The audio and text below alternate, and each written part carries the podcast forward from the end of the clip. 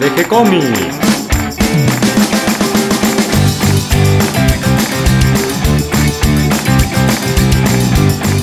Muy bienvenidos a un nuevo episodio de G-Comics, el podcast donde hablamos de todas las técnicas necesarias para realizar un cómic, cómo dibujar un manga y todo el conocimiento requerido para dibujar esa historieta que tenemos dando vuelta en la cabeza.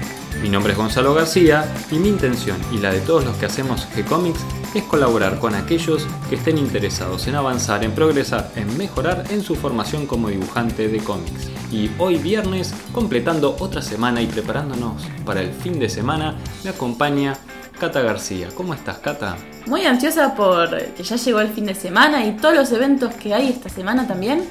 Y porque viene un podcast muy interesante. Sí, hoy vamos a hacer un poquito de historia. Vamos a hablar de cómo nacen los cómics en los diarios en Norteamérica. Eh, vamos a hacer una pequeña historia con Claudio Díaz que nos va a contar cuáles fueron eh, aquellas primeras historietas que definieron la forma en que conocemos hoy en día a la historieta, el cómic norteamericano. A mí lo que me gustó mucho son los dibujos que tienen estas historietas antiguas. Sí, estuvimos buscando para, encontrar de este material eh, y que sea original en lo posible y no lo que uno encuentra por todos lados en internet, para eh, acompañar y graficar un poquito esta nota que, estuvimos haciendo con, Claudio Díaz y que mm, fue lindo, ¿no? Porque te lleva un poco a los orígenes de, la historieta. En especial eh, a mí me recordó que en mi adolescencia, cuando estaba estudiando historieta y quería dedicarme a esto, eh, conocí un libro que es el de la colección de la Smithsonian, que tiene justamente todas estas eh, planchas dominicales, páginas dominicales, porque salían eh, como un suplemento en los periódicos o era una hoja especial en el periódico donde aparecía una historieta que ocupaba toda una página y que ya en aquella época, estamos hablando de fines del siglo XIX, incluso eh, aparecieron en las primeras historietas a color y lo que vamos a hablar con Claudio, esto de que empezaron a tener sonido, diálogo, bueno, ya nos va a contar él un poco cómo es esta historia. Es muy interesante el libro que tenés porque además tiene como tamaño periódico precisamente, es como grande. Sí, se lucen además estos dibujantes, eh, estaba todo por hacer.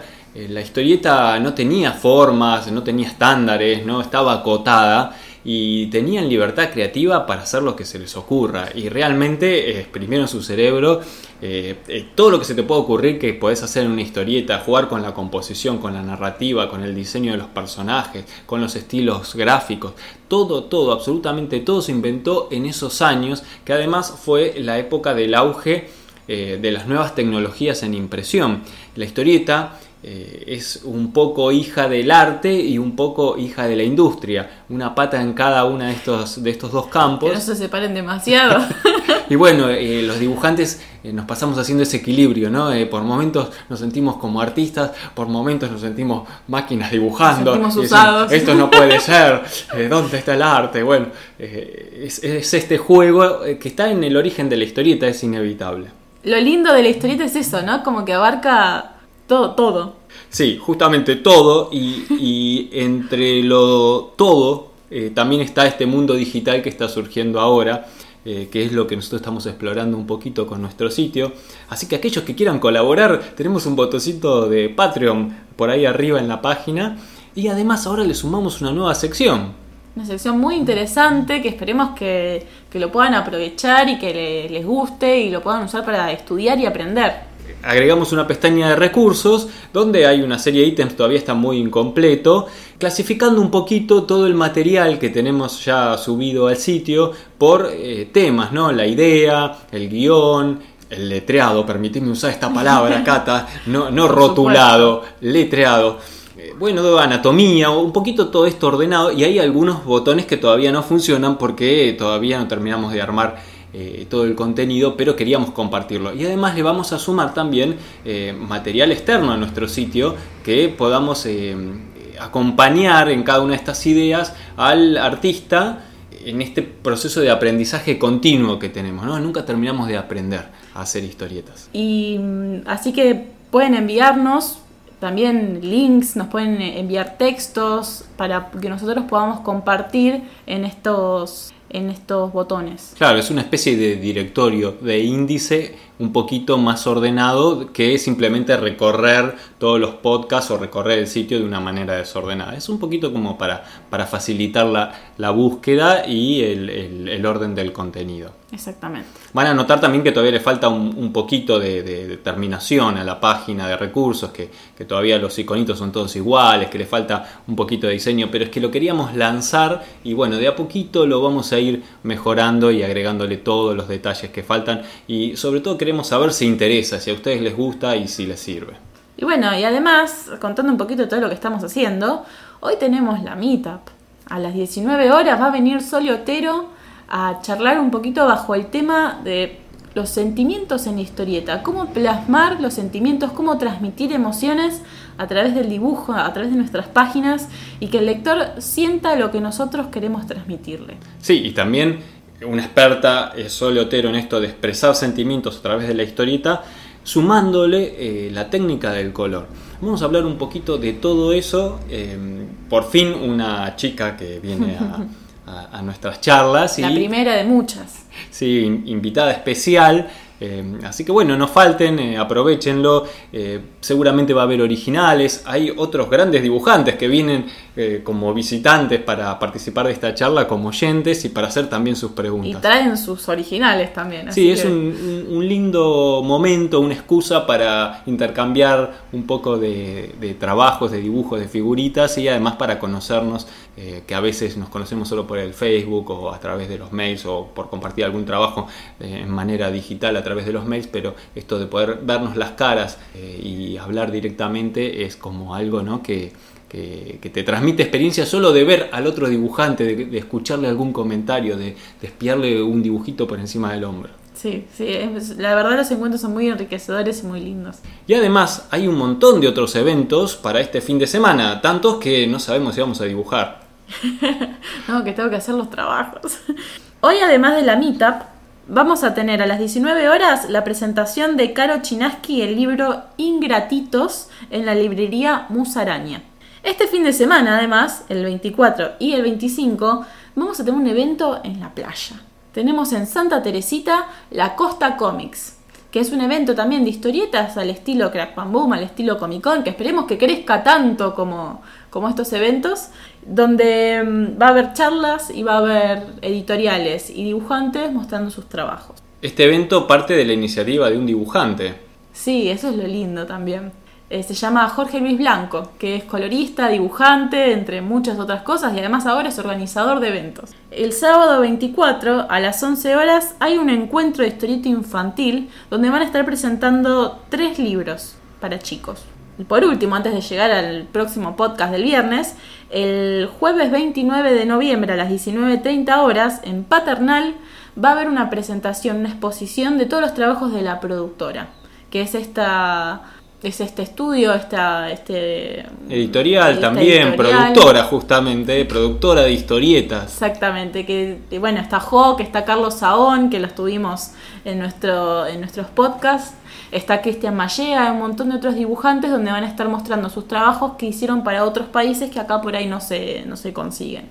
Así que es una linda opción para poder conversar con estos artistas y, además, poder ver los Y además para ver los originales, ¿no? Que, que no es lo mismo que ver el trabajo impreso. Poder apreciar cómo trabaja el artista, ver directamente su obra, sirve también para aprender un montón de cuestiones de la técnica, ¿no? ¿Cómo, cómo resolvió este dibujito? Ah, trabaja con azul primero, dibuja con azul y después hace el entintado. Mirá, yo pensé que entintaba en la computadora y no, lo hace con una pluma, con un pincel, con un marcador. Hizo cinco borradores de este lápiz.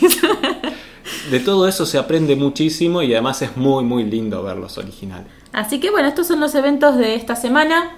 Y además, eh, todos los detalles de estos eventos, inclusive la meetup que organizamos hoy, eh, dónde es, a qué hora, eh, en, qué lugar, por qué escalera accedo, todo eso, todas las indicaciones necesarias están en nuestra sección de agenda del sitio web de gcomics.online. Y esta semana, ¿qué, qué estuviste leyendo? Bueno, un poco de todo estuve picando por ahí, pero me enganché con eh, una edición eh, norteamericana de eh, Conan el Bárbaro, dibujada por Quique Alcatena con guiones de, Dixon. Eh, me encantó esta versión de Conan, eh, la versión de Quique Alcatena me encanta, además usa todos sus recursos simbólicos, estas figuras que son entre un símbolo y algo decorativo que acompaña los escenarios y además las figuras, Conan aparece como como una especie de gladiador con unas pinturas guerreras al estilo de los maoríes en el cuerpo. Así que todo, todo este ambiente, este mundo que acompaña a sus figuras eh, se luce en Conan el Bárbaro en la versión de Kike Alcatena. Yo estuve leyendo un género un poco distinto, porque estuve con Sabrina la bruja adolescente y estuve además leyendo eh, Le una cosa así se llama, una, una mujer real, algo así se llama el eh, eh, nombre. siempre los, los, títulos en francés son muy, muy difíciles. Es el dibujante de... De Walteri, François Walteri, que es la, el de Natacha. Claro, que ahí tenemos una nota en el podcast que hicimos con Mario Borkin sobre este personaje y en sus últimos años eh, hace esta historieta que em, se publica o se conoce como Una mujer real eh, Eso. Que es una historia muy, muy divertida que me gustaría un día, Cata, que, por ahí hagamos un, episodio especial sobre eso. Por ahí lo podemos hablar también con Mario y agregarle alguna notita describiendo de qué trata esta historia porque es una idea muy divertida. Es muy, muy, muy rozando con el humor negro y esta cosa atrevida. Está muy bueno, está muy bueno. Yo me reí un montón ante las situaciones extremas que, que muestra. Y volviendo a Sabrina, la, bruja adolescente, esa, esa historia eh, de la editorial de Archie, el mismo dibujante, Dan De Carlo, un excelente dibujante, eh, que lamentablemente dibujó solo los primeros episodios, porque eh, después cambia el dibujante y se nota la diferencia. ¿no? Para mí Dan De Carlo está allá arriba con esa línea limpia, casi una línea clara en el dibujo norteamericano. Sí, hermoso. Yo creo que Hubiera sido quizás un poco mejor que el, que el dibujante no trate de copiar ese dibujo, sino que haga un poco más su estilo. Por ahí le daba un poquito más de originalidad. Aunque hubo un dibujante que lo hizo y quedó espantoso. Porque quiso imitar a esa Sabrina, pero le hizo otra cara, otro, otro, otro estilo. Y la verdad, si bien la historia es interesante, yo me enganché y la seguí leyendo, no es lo mismo que ver a Dan de Carlo con sus, eh, con sus dibujos tan expresivos. Sí, además, bueno, cuando se trata de un dibujante de mucha síntesis y además de una calidad muy alta como Dan de Carlo, es difícil imitarlo. Hubiese sido tal vez mejor eh, tomar en aquel momento la decisión de darle un poquito más de libertad creativa al dibujante o prepararlo con más tiempo. Pero andás a ver cómo eran los ritmos editoriales de aquella época cuando la editorial de Archie estaba teniendo mucho éxito. Sí, además cada episodio es un dibujante y un guionista distinto, entonces el dibujo se nota esa falta de estabilidad. ¿Y qué diferencia con la Sabrina de hoy en día? Que hicieron una versión como oscura, con un estilo realista, que no tiene nada que ver con la Sabrina original, que era una historia de, humor medio picarona, un poco romántica, eh, tal vez anticipándose a, series como Mi Bella Genio, o ¿cómo se llamaba la otra, la de las brujas que movían la nariz? Bueno, ahora no me puedo acordar, pero... Está Witcher también. Es todas esas series de, los años 60 de, humor que seguían el formato de, Sabrina, la, la brujita, adolescente. sí, lo, me gusta eso, lo naif de las historias. Y Hola, ¿qué tal, Claudio? ¿Cómo estás? ¿Qué tal? ¿Cómo te va, Gonzalo? Muy bien, hoy nos traes un lindo tema para, hablar. Tenés la propuesta de hablar de las historietas en los diarios. Sí, creo que ya estamos haciendo correcto. precisamente el origen de la historieta, cómo nació allá por 1890 en los diarios y cómo se fue desarrollando y sumando sus elementos hasta que en 1896 tenemos lo que se considera eh, la primer tira de historieta jamás publicada. Sí, ahí hay una discrepancia, vos sabés, entre los europeos y los norteamericanos. Eh, los norteamericanos, eh, como siempre, se, se, anotan todos los puntos para ellos y, y, por supuesto, los primeros en pisar la luna. claro. Pero los europeos, a través de Rudolf Topf, que fue un suizo, en realidad fue el primero en no solo publicar la, historieta, sino el primero en teorizar sobre la historieta como un género narrativo.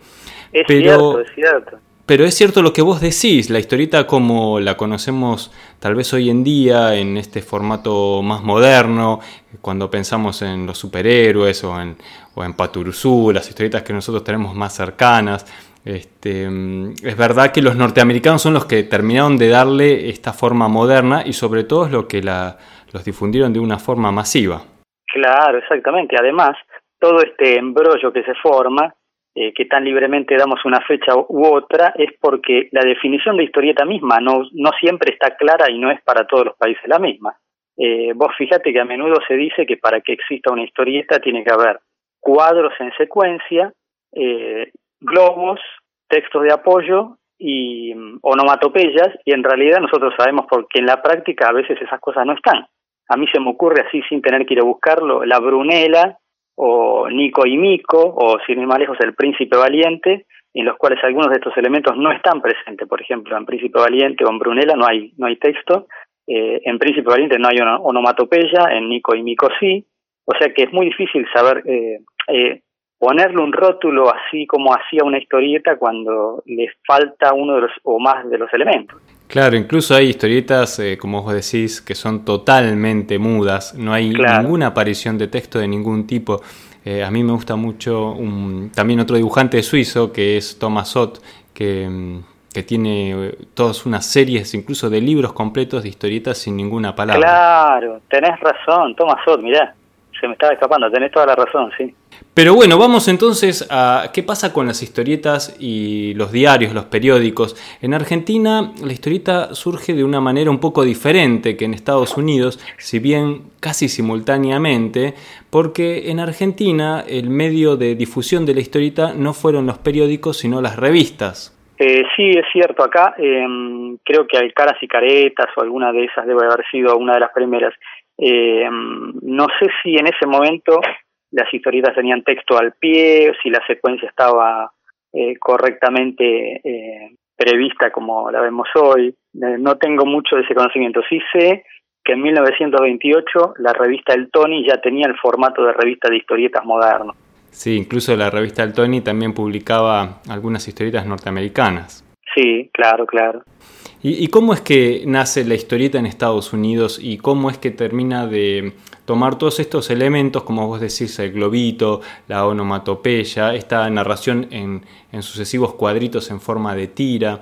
Eh, ¿Cómo es que surge? ¿Dónde aparece? Contame un poquito.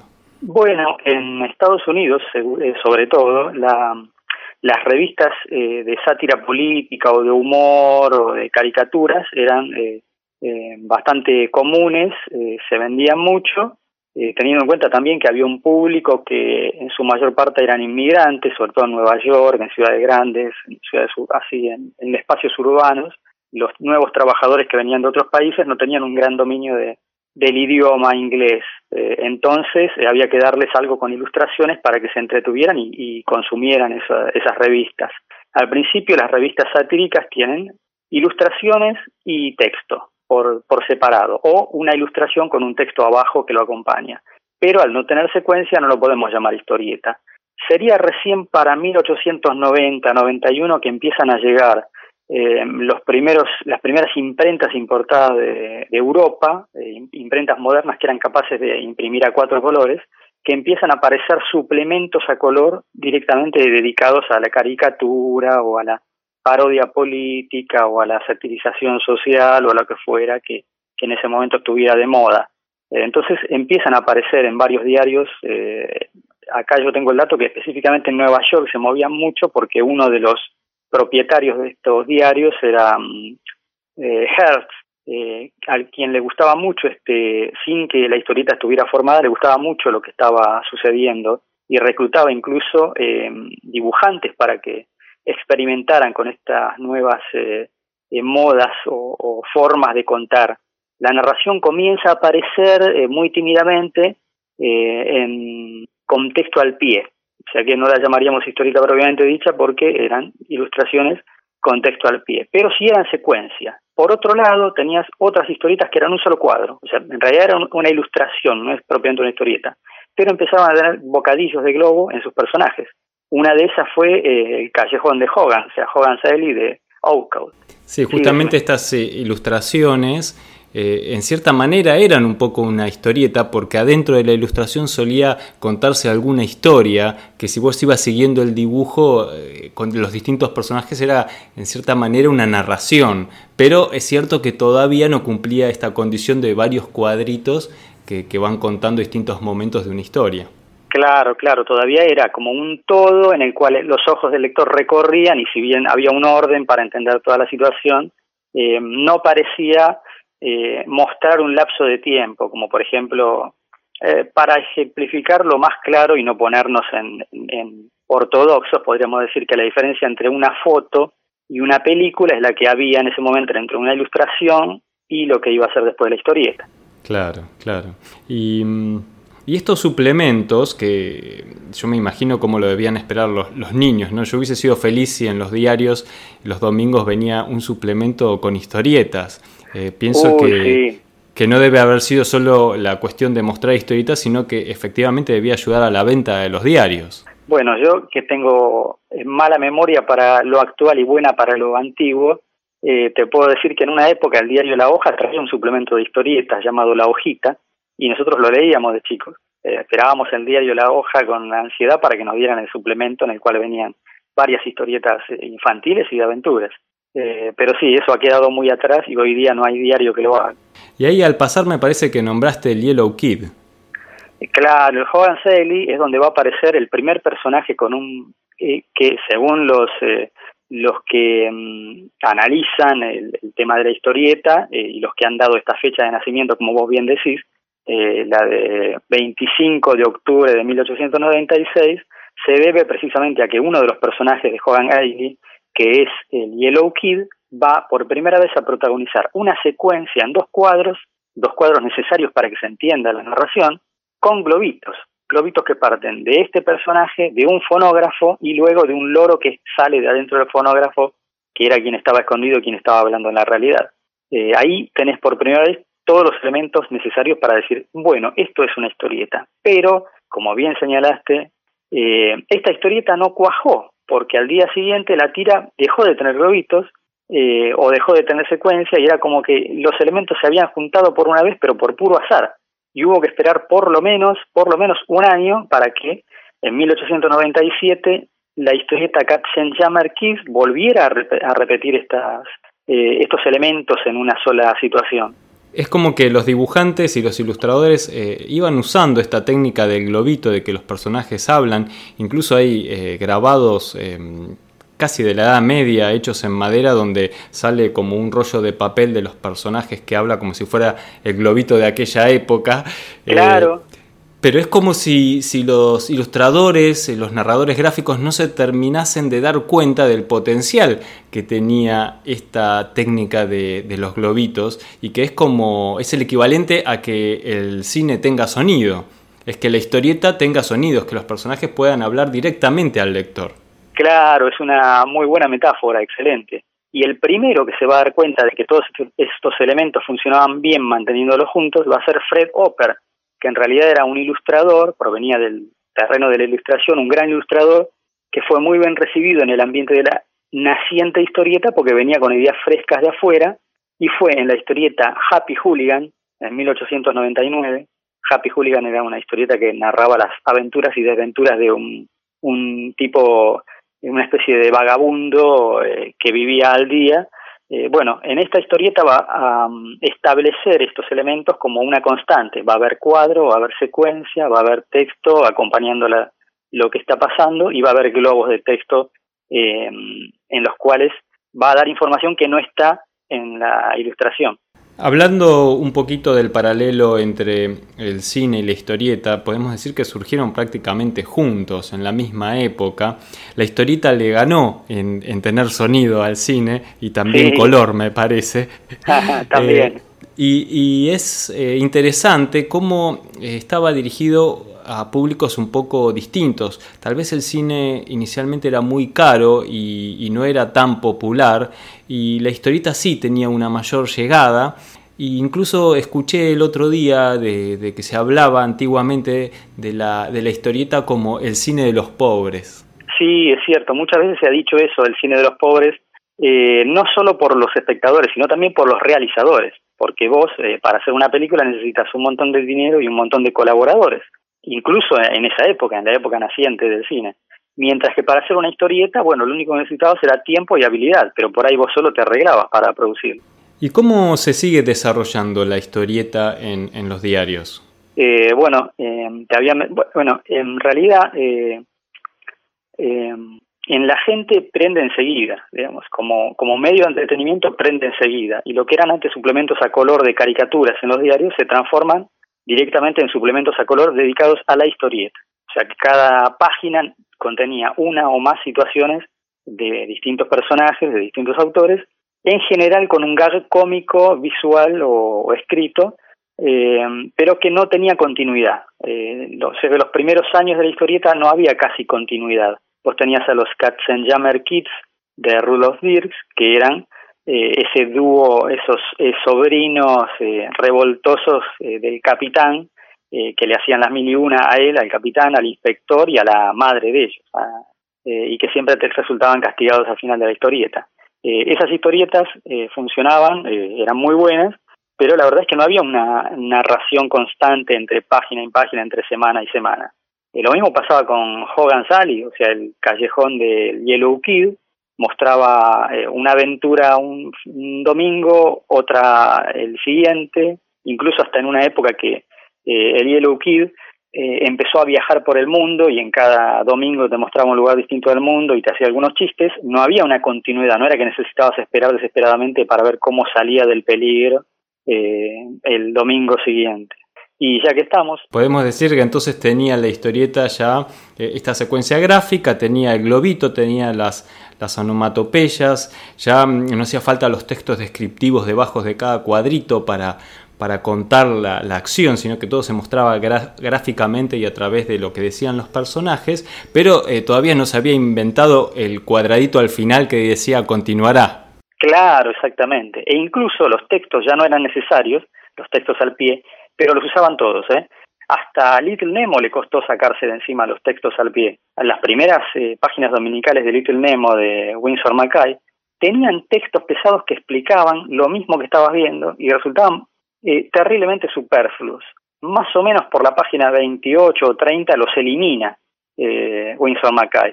Y ahí entonces se transforma Little Nemo en el éxito y en el y además en el en la increíble historieta que sigue siendo hoy día, porque mm, si hay alguien que supo aprovechar todos los elementos de la historieta y convertirlo en un elemento, en un hito artístico de verdad, fue seguramente Winsor Mackay. Sí, creo que se destaca ¿no? la composición de las páginas que, que hacía, eh, las historias que contaba, la cantidad de fantasía que tenía en las historias y además el nivel artístico de dibujo y de color.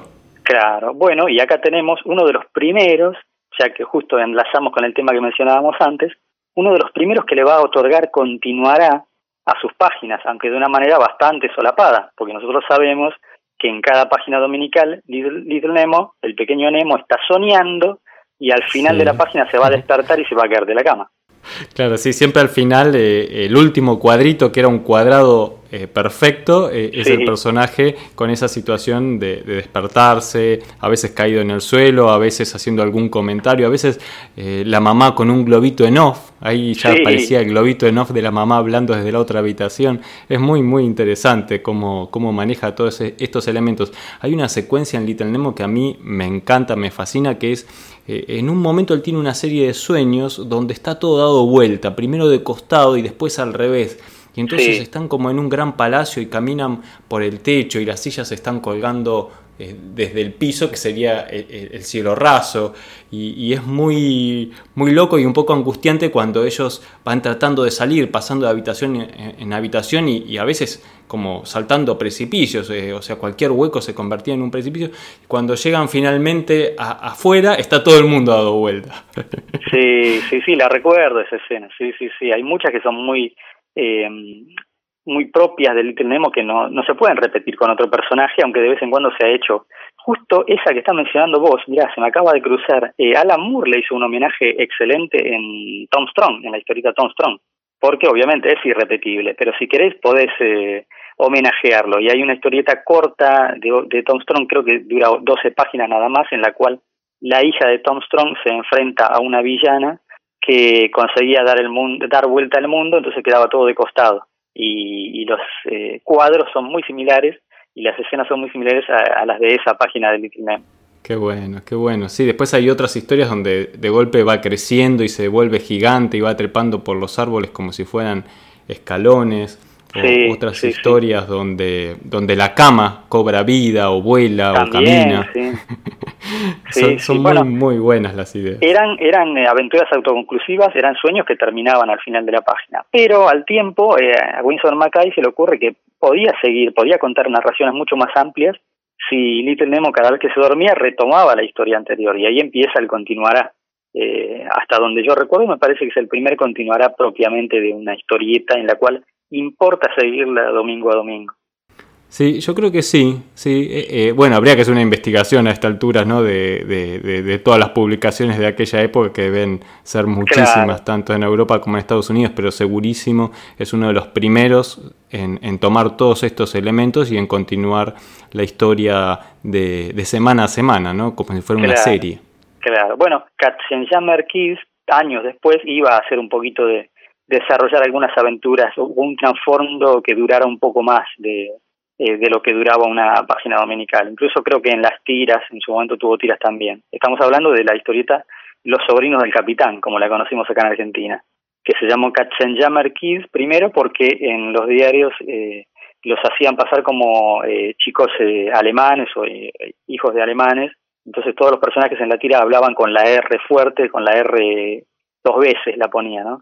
Es como que hablaba de, no sé, esto es carro, para decir que era caro y así como que simulaban el acento en el texto. Lo cual también son cosas que no se podían hacer en una historita muda, eh, por lo tanto el texto es importantísimo acá, que es lo que señalabas vos también, es el sonido de la historieta. Claro. Bien, yo te voy siguiendo en, en esta historia que nos estás contando de, de, cómo nace la historieta norteamericana en los periódicos, en los diarios. Eh, no sé por dónde querés seguir llevando la historia. Y hasta ahora ya mencionamos unos cuantos, Jovan Ali con el Yellow Kid como el, inicio documentado, pongámoslo entre comillas, Katzenjammer Kids que, agarre, que reúne ya casi todos los elementos, aunque los va abandonando, a veces los toma, a veces no. Happy Hooligan, que es la primera que, que reúne todos los elementos y los mantiene, por lo tanto podríamos llamarla la primera historieta constante. Después vendría Little Nemo en 1905, que es la primera de Continuará, y tendríamos que hablar ahora de la que es la, la historieta eterna, podríamos decir, porque tendría que averiguar bien, pero me parece que sigue saliendo, que es Mood y Chef, creada por Bob Fisher allá en 1907.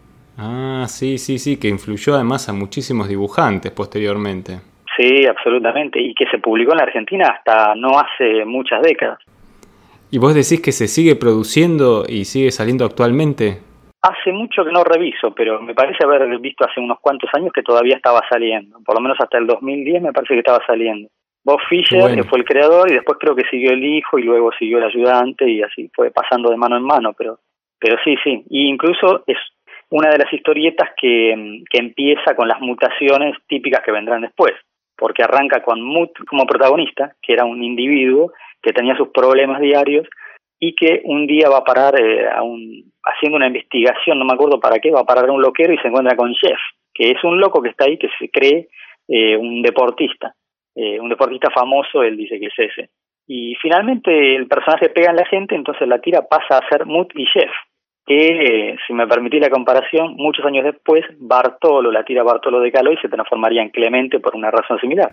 Claro, sí, o, o cómo nació Patoruzú, ¿no? que apareció primero en la tira de, de Don Fierro, ¿es? Estoy diciendo de, Ah, muy, muy bien señalado, sí, tenés razón, sí, eh, sí, no me acuerdo cómo se llamaba la tira, pero sí tenés razón, tenés razón, Patrusú aparece como personaje secundario. Y después, bueno, termina, termina ganando tanto espacio que, que termina adueñándose del nombre. Bueno, pasa mucho, ¿no? Que, que un personaje principal cede el lugar a uno que apareció como un extra.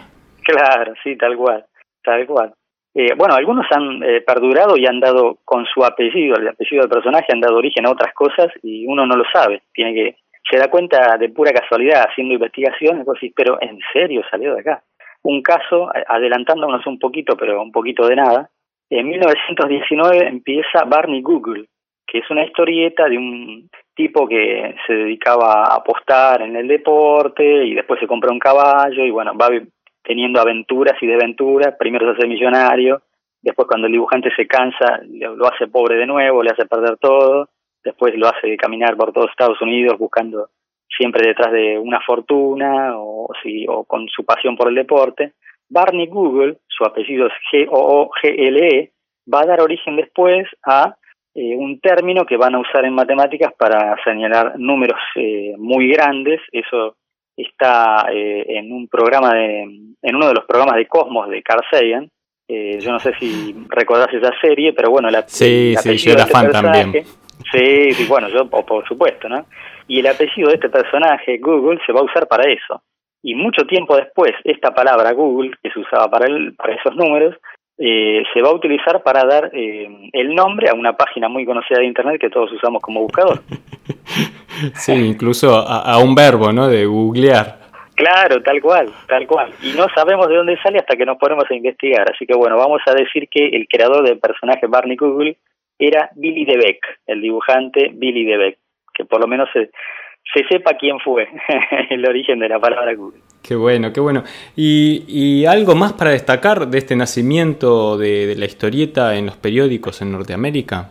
Sí, podemos hablar, por ejemplo, de, como antes lo mencioné a Hearst, que fue, si bien un millonario y tenía interés en, en hacer dinero, bueno, también tenía interés en divulgar este nuevo medio expresivo que a él le gustaba personalmente, la historieta. Por lo tanto, comenzó con las primeras indicaciones, esto es, eh, las tiras y las páginas dominicales que se publicaban en sus diarios, él tenía varios, comenzó a ofrecerlas a otros diarios del interior del país, de tal manera eh, que los personajes que eran prácticamente neoyorquinos con problemas neoyorquinos pasaron eh, a, ser leídos por el público de todo el país y eh, eso hizo que los dibujantes y los guionistas tuvieran que cambiar eh, la temática un poco para hablar de lo que pasaba también en otros sitios, en el campo o en, o en el oeste o donde fuera. Eh, incluso eh, esta, eh, este pensamiento me trae también a otra cosa. los primeros creadores de, de cómic eran creadores completos, no, no separaban la tarea entre guionista y dibujante, sino que fue tiempo después cuando empiezan a aparecer los ayudantes y se forman los primeros estudios para dar abasto con todo el trabajo que se empiezan a delegar tareas. Bien, eh, yo además pienso que, tiene que haber eh, que tiene que ver con el surgimiento de la, de la aventura, cuando empiezan a aparecer las, las series de aventura y aumentan las tiradas de los diarios y aparecen las tiras diarias, además de las planchas dominicales, e incluso después empiezan a aparecer las revistas, porque estos personajes después empiezan a trasladarse hacia las revistas. Claro, se necesitaba más producción y ya un dibujante no, no daba abasto con todo el, arte creativo que hay que tener, tanto de la historia, el dibujo a lápiz, las tintas, los fondos. Eh, sí, claro, y bueno, se, se, convierte, se convierte en, en esa... Mm, en esa línea de horizonte que tiene la historieta, que está un poco con un pie en el arte y otro pie en la industria. Sí, sí. Bueno, William Random Hearst, la mencionamos de nuevo, fue el primero en pensar que estas historietas que él publicaba en los diarios y se indicaba y vendía a otros diarios, incluso a otros países, porque ha llegado a vender a Japón, eh, podían venderse por separado del diario y llegar a más público todavía. Y tímidamente editó álbumes de historieta que todavía no tenían una constancia ya a partir de 1910. Pero la verdad que la primera revista de historietas propiamente dicha, eh, al contrario de lo que mencionaste vos eh, acá en Argentina, en Estados Unidos la primera revista dedicada exclusivamente a la historieta y nada más que a la historieta aparece en 1933 recién. Sí, y que justamente eh, estas primeras revistas de historietas eran la recopilación de, de las tiras que se publicaban en los diarios, puestas todas en una, en una sola página, eh, formando una página de revista, y entonces uno podía seguir este, estas tiras, pero todas, todas juntas, sin el continuará de cada día. Eh, yo, lo he hecho de niño a mano con alguna de mis tiras preferidas del diario, de ir cortándolas y coleccionándolas para leerlas después todas juntas. Sí, por supuesto, por supuesto. ¿Quién no ha hecho eso? tal cual, tal cual. Bueno, yo no conservo ninguna, lamentablemente, de esa época. Sí, hoy en día algunas de esas son un tesoro casi, ¿no? De colección. Yo también perdí, perdí la mayoría de, esas tiras, pero alguna cosita conservo tal vez un poco más reciente, eh, porque lo repetí de grande, este, ah. este vicio de, cortar las tiras y, juntarlas para formar mi propia revistita. sí, sí, tal cual bueno, una manera un poquito menos dañina con, bueno, igual el diario tampoco era algo que se cuidara, ¿no? Pero digamos que una manera también era eh, ir a las bibliotecas y fotocopiar las tiras que no tenías y después juntarlas con las que tenías. Yo lo he visto hacer en, con coleccionistas para completar sus viejas tiras de Patoruzú o de El regreso de Osiris que salía en Clarín o incluso hasta el negro blanco lo he, lo he visto hacer. Qué bueno, Claudio, creo que hicimos un, lindo recorrido por estos comienzos de la historieta Sí, eh, el eh, cómic, tenemos que decir esta vez, de los eh, comienzos del cómic en, los periódicos norteamericanos. Sí, eso, eso de la definición también da para otro programa, porque la llamemos historieta, cómic, fumetti, bande cine o manga, siempre estamos hablando del mismo medio expresivo. Tendemos a clasificar porque nosotros somos así, el, el ser humano es así, clasificatorio con todo, pero la verdad que estamos hablando de un medio expresivo grande eh, enorme y que bueno, ha dado maravillas y nos sigue entreteniendo hasta el día de hoy. Sí, incluso para cerrar eh, esto que estuvimos hablando, Claudio, volviendo a Google, si vos pones eh, en Google manga, cómic, fumetti, BD, cualquiera de estas, estas variantes del nombre, siempre lo reconoce de la misma manera como, como historieta o su equivalente. Claro, claro, sí, sí, tal cual. Bueno, eh, esto da pie para que en otro programa futuro podamos hablar, por ejemplo, de los primeros aventureros en la historieta, porque eh, prácticamente, habría que estudiarlo bien, bien, pero prácticamente hasta fines de los años 20 eh, no hubo realmente aventureros como... En el 1929, precisamente en, las páginas de, de los diarios van a aparecer Tarzán, Buck Rogers y en Europa Tintín. Así que imagínate, con eso ya podemos empezar un próximo programa. Sí, sí, me encantaría hablar de ese tema. Vamos a hablar de cómo, cómo aparece la aventura en los diarios. Eh, el caso de Tarzán es muy, muy lindo de hablar. Y, también de, cómo aparecen las primeras historietas de, ciencia ficción, ¿no es cierto?, eh, a través de los diarios. Así que es aventura, ciencia ficción. Eh, nos faltan casi los superhéroes, no más que aparecen un poquito después y ya en, el formato de revistas, ¿no? Ahí ya sí vamos a las revistas quizá haya uno o dos personajes que no hemos mencionado y a lo mejor eh, los si los oyentes nos están escuchando dirán, ¿cómo no van a mencionar este que es fundamental? Uno es Crazy Cat, sí, eh, sí, de George Harriman, que, eh, bueno, también hizo maravillas con el lenguaje del cómic, con, con lo visual, con lo expresivo, y podríamos señalar, por ejemplo, que Crazy Cat era un personaje secundario dentro de, de la tira original, que era Dingbat Family, que era la tira sobre una familia que tenía sus problemas, y al pie aparecía una tira más chiquita con animales donde empieza a aparecer Crazy Cat. De 1910 a 1913 es lo que le llevó a la gata a copar la tira completamente y ser la protagonista. La gata, el ratón y el perro que hacía de policía.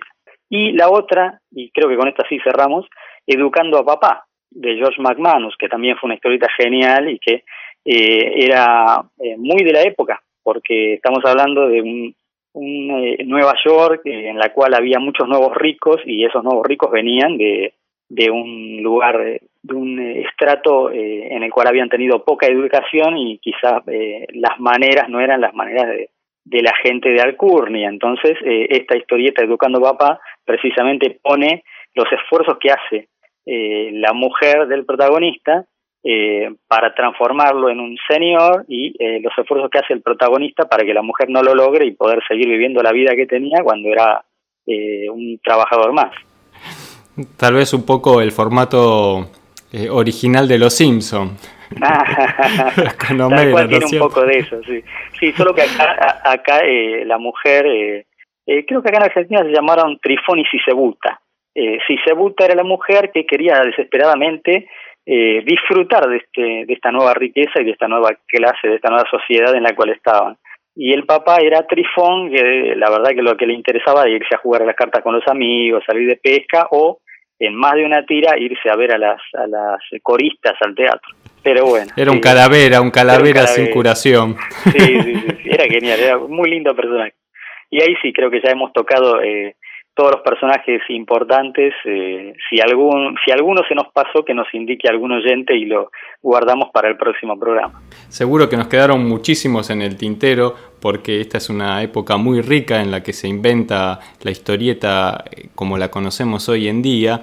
y, fueron muchos y enormes los creadores de, ese momento y la influencia que además eh, tuvo en el resto del mundo porque sirvió esta forma narrativa para em, aclarar las ideas que también estaban surgiendo en otros lugares, como, como en Japón, como en Europa, como, como mismo aquí en Argentina, y que termina em, incorporando todos estos elementos, los, artistas locales, de eh, el globito, la secuencia gráfica sin el texto explicativo debajo, las onomatopeyas, los textos en off, bueno, todos estos íconos, idiomas de, del lenguaje de la historieta, ¿no es cierto? Claro, claro, claro.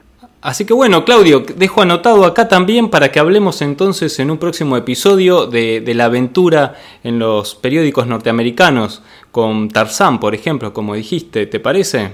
Sí, podemos arrancar con 1929, que no solo es el origen de, de Tarzán o de Bucky Rogers, como dijimos, o Tintín en Europa, sino también Popeye. Así que lo, guardamos, sí, lo guardamos para el próximo programa, Popeye. Bueno, eh, entonces eh, quedamos para, para, encontrarnos nuevamente y, continuar hablando de, historieta, de cómic, de manga, de todo este mundo que, que tanto nos gusta. Muy bien, muy bien. Muchas gracias por haber llamado. Muchas gracias, Claudio. Nos encontramos muy pronto. Dale. Hasta aquí llega el episodio de hoy. Espero que esta información les guste y les resulte interesante. Le damos la bienvenida a todos los que nos descubrieron por primera vez con este episodio y los invitamos a que recorran nuestro sitio web de gcomics.online donde hay cómics, historieta, manga que compartimos de manera gratuita para que puedan seguir leyendo y en este mundo de la historieta, además de todos los recursos, libros, eh, consejos y entrevistas que compartimos. Le damos las gracias a todos los que nos eh, difunden a través de sus redes sociales y ayudan a que otros nos conozcan y, y a que cada vez seamos más. Recuerden que pueden escucharnos en iTunes y en Evox y que si les gustó el programa pueden darnos un me gusta, escribirnos una reseña, pueden seguirnos en el Facebook, en Instagram y en Twitter. También nos pueden escribir a través de los mensajes de Facebook que siempre les vamos a responder y por supuesto continuaremos publicando nuevos episodios. Gracias y hasta la próxima. Gracias Cata. Gracias Gonzalo.